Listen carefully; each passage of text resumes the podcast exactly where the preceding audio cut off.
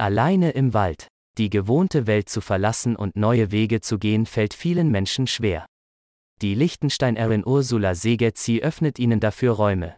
In ihrem Naturcoaching-Institut im Wendland bietet sie sogenannte Visionssuchen und Waldzeiten an, in denen die Teilnehmenden ins Gespräch mit sich und der Natur kommen. Von Eva Tempelmann, Klenze. Das Wendland ist ein guter Ort für Naturcoaching. In der entlegenen Region im östlichen Niedersachsen nisten Störche auf Dächern, in den Elbhauen leben Biber und in den Fachwerkhäusern aus rotem Backstein wohnen Menschen, die seit Jahrzehnten gegen Atomkraft protestieren. In der Nähe der Ortschaft Klenze stehen einige restaurierte Höfe einander zugewandt im Kreis. Ein Rundlingsdorf, typisch für diese Region. Genau hier führt Ursula Segetzi das sogenannte UMA-Institut. Ich schaffe gerne Räume, in denen Menschen offen werden für Veränderungen sagt Segetzi gleich zu Beginn des Gesprächs. Die Menschen, mit denen sie arbeitet, kommen mit großen Fragen, beruflich, privat, global. Wie geht es im Job weiter?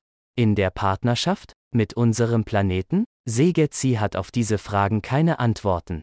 Aber sie weiß, wo sich Menschen besonders gut öffnen und mit sich ins Gespräch kommen können, in der Natur. Hier erfahren wir uns als ganz klein und groß zugleich, verbunden mit der Welt, beschreibt Segetzi die Erfahrungen. Sie bietet Coachings und Prozessbegleitungen für Einzelpersonen und Paare, Teams und Unternehmen an. Kernstück des Instituts sind sogenannte Waldzeiten, also ritualisierte Solozeiten in der Natur. Die Waldseminare folgen einem klaren Ablauf. In den ersten Tagen lassen die Teilnehmenden den Alltag hinter sich und finden heraus, mit welchen Fragen sie hergekommen sind. Vom Tun ins Sein kommen. Dann folgen vier Tage und vier Nächte, die sie nur mit Wasser und dem Nötigsten ausgerüstet alleine im Wald verbringen. Das könne aufregend sein, so seget sie, mitunter beängstigend, aber auch langweilig, weil für unser auf Input getrimmtes Gehirn nichts passiere. Die Idee ist, vom Tun ins Sein zu kommen. Nach der Solozeit kommt die Gruppe wieder zusammen, teilt Erfahrungen und bereitet sich auf die Rückkehr in den Alltag vor. Funktioniert das? Viele beschreiben die Erfahrungen in der Tat als überwältigend. Wir haben einige von ihnen dazu befragt. So sagt zum Beispiel Walle Geiring aus Schleswig-Holstein, die Dunkelheit in der Nacht, die Stille und Einsamkeit, das war ein großer Schritt heraus aus meiner Komfortzone. Die 63-jährige Organisationsentwicklerin berät seit über 20 Jahren Unternehmen und Menschen, fragte sich aber zunehmend, was mache ich hier eigentlich? In den Seminaren wurde ihr klar, uns ist die Verbindung abhanden gekommen. Es geht in unserem Leben nicht um Konkurrenz, sondern um Koexistenz, ein wertschätzendes Miteinander, auch mit der Natur. Die Menschen stellten sich zu sehr in den Mittelpunkt, der Klimawandel sei dafür ein deutliches Beispiel. Heute berate sie anders, sagt Geiring, und zwar ganzheitlicher. Auf die Suche gehen. Ursula Segetzi beschäftigt sich seit 30 Jahren mit den Fragen, wie können wir in eine echte Verbindung treten mit der Welt? Wie die Natur als Kraftquelle wieder entdecken? Ihr persönlicher und beruflicher Weg spiegelt die Suche nach Antworten wider. An der Universität lernt Segetzi über Buddhismus und Feminismus, sie arbeitet als Seelsorgerin und Internatsleiterin in der Schweiz, führt eine Naturheilpraxis und fokussiert sich dann auf Naturritualarbeit. 2003 gründet sie das UMA-Institut und arbeitet mehrere Jahre mit einem Visionssucheleiter zusammen. Die Visionssuche macht heute Segetzis Arbeit aus, wenn wir uns erlauben, ein paar Tage nur zu sein, ohne Menschen und Ablenkungen, sind wir ganz auf uns zurückgeworfen, erklärt sie. Wir erfahren, wo wir im Leben stehen und wie es weitergehen könnte. Als sie das erste Mal unter Anleitung mehrere Tage und Nächte alleine im Wald verbringt, fallen vermeintlich vorgezeichnete Lebenswege und Erwartungen von ihr ab. Segetzi wird klar, dass ihre Ehe nach 13 Jahren am Ende ist. Jahre später ringt sie mit den Fragen, ob sie mit dem Institut nach Norddeutschland ziehen und erneut Mutter werden will. Die Antworten findet Segetzi, als sie erneut mehrere Tage alleine im Wald verbringt. Und Vision verpflichtet, ergänzt sie und lacht, auch wenn sie große und manchmal unbequeme Veränderungen mit sich bringt. Ankommen und durchatmen. Segetzi ist ihren inneren Bildern gefolgt und lebt seit 2014 in dem kleinen Wendelendischen Rundlingsdorf.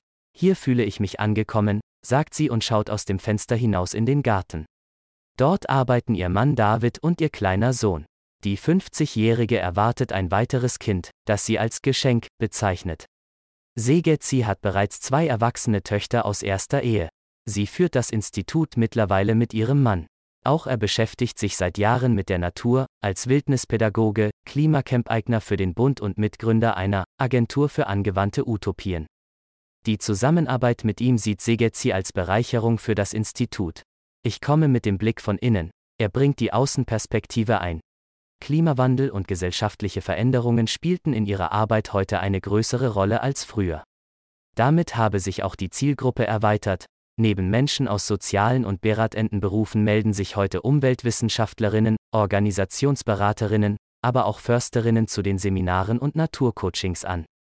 Die Preise für die längeren Seminare sind gestaffelt, gezahlt wird nach Selbsteinschätzung.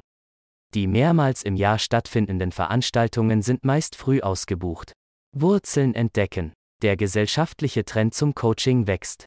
Was Ende der 1980er Jahre als Instrument zur Personalentwicklung von Top-ManagerInnen begann, hat mittlerweile Studierende, FreiberuflerInnen und kleinere Unternehmen erreicht. Laut einer Studie der Universität Marburg liegt der Umsatz im deutschen Coachingmarkt bei rund 500 Millionen Euro. Die Visionssuche hingegen ist eher ein Nischenprodukt, vermutlich wegen seiner stark spirituellen Färbung. Die meisten Institute für Visionssuche, die in Deutschland seit den 1990er Jahren entstanden, beziehen sich auf nordamerikanische Traditionen und Mythen. Segezi arbeitet jedoch mit einem Lebensrat, das auf die europäische Natur, Jahreszeiten und Bräuche der Vorfahrinnen eingeht. Wir müssen an die eigenen Ursprünge, um zu wissen, wer wir sind. Und das Konzept scheint aufzugehen. Es war wie Heimkommen, so Simone Gantner über die Seminare am UMA-Institut. Die Schweizerin beschäftigt sich seit Jahren mit Naturritualen aus anderen Ländern, aber ihr fehlte der Bezug zur eigenen Geschichte. Mit dem kritischen Blick auf die Mythen und Bräuche unserer Vorfahren kann ich besser einordnen, wo wir heute als Gesellschaft stehen, meint die 43-Jährige. Schließlich rührten die Geschichten zeitlose Themen an. Unsere Beziehung zur Natur, die Rolle der Frau in der Gemeinschaft, das Leben in Kreisläufen. Segezi nutzt das Modell des Lebensrades, um die Kreisläufe sichtbar zu machen, im Leben, in der Partnerschaft, in Projekten. Die verschiedenen Phasen macht sie an Jahreszeiten und ihren Eigenschaften fest. Wissen weitergeben. Ein Beispiel. Ausgangspunkt ist der Sommer, in dem alles in Blüte steht. Im Herbst geht etwas zu Ende. Der Winter ist die Zeit der Akzeptanz und des Loslassens, bevor im Frühling etwas Neues entstehen kann. Segezi schildert, die meisten Menschen übergehen den Winter, die Zeit des Innehaltens. Sie springen vom Problem zur Lösung und fragen sich, was kann ich tun? Stattdessen empfiehlt die Coachin, sich mehr Zeit für die Übergänge zu nehmen und der Spiritualität mehr Raum zu geben, von der Schule bis in politische Debatten im Bundestag. Und dennoch, in den vergangenen Jahren hat das private und gesellschaftliche Interesse an Themen wie Entschleunigung und Achtsamkeit deutlich zugenommen, beobachtet Segezi. Am bekanntesten ist wohl das vom Molekularbiologen John Kabat-Zinn entwickelte Achtsamkeitstraining durch Stressreduktion, auch MBSR genannt, das weltweit im Gesundheitsbereich, in pädagogischen und sozialen Einrichtungen und Unternehmen angewandt wird. Rund 1000 Achtsamkeitslehrende gibt es heute in Deutschland. Auch Meditation und Yoga gelten heute nicht mehr als Esoterik, sondern als hilfreiche Praktiken, mit sich und der Welt ins Gleichgewicht zu kommen. Am UMA-Institut geht Segezi noch ein Stück weiter. Beraterin ist hier die Natur. Sie ist Akteurin, nicht Kulisse. Die zuletzt größer werdende Debatte um die Rechte der Natur knüpft genau daran an.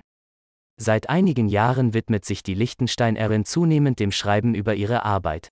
Ich hatte das dringende Bedürfnis, das über die Jahre gesammelte Wissen und die Erfahrungen aus der Praxis weiterzugeben, sagt Segezi.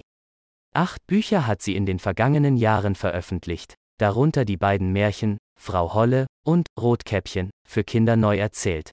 Frau Holle wird darin wieder zur Urmutter aus den germanischen Mythen. Und Rotkäppchen geht als Jugendliche auf Initiationsreise in den gar nicht mehr so finsteren Wald.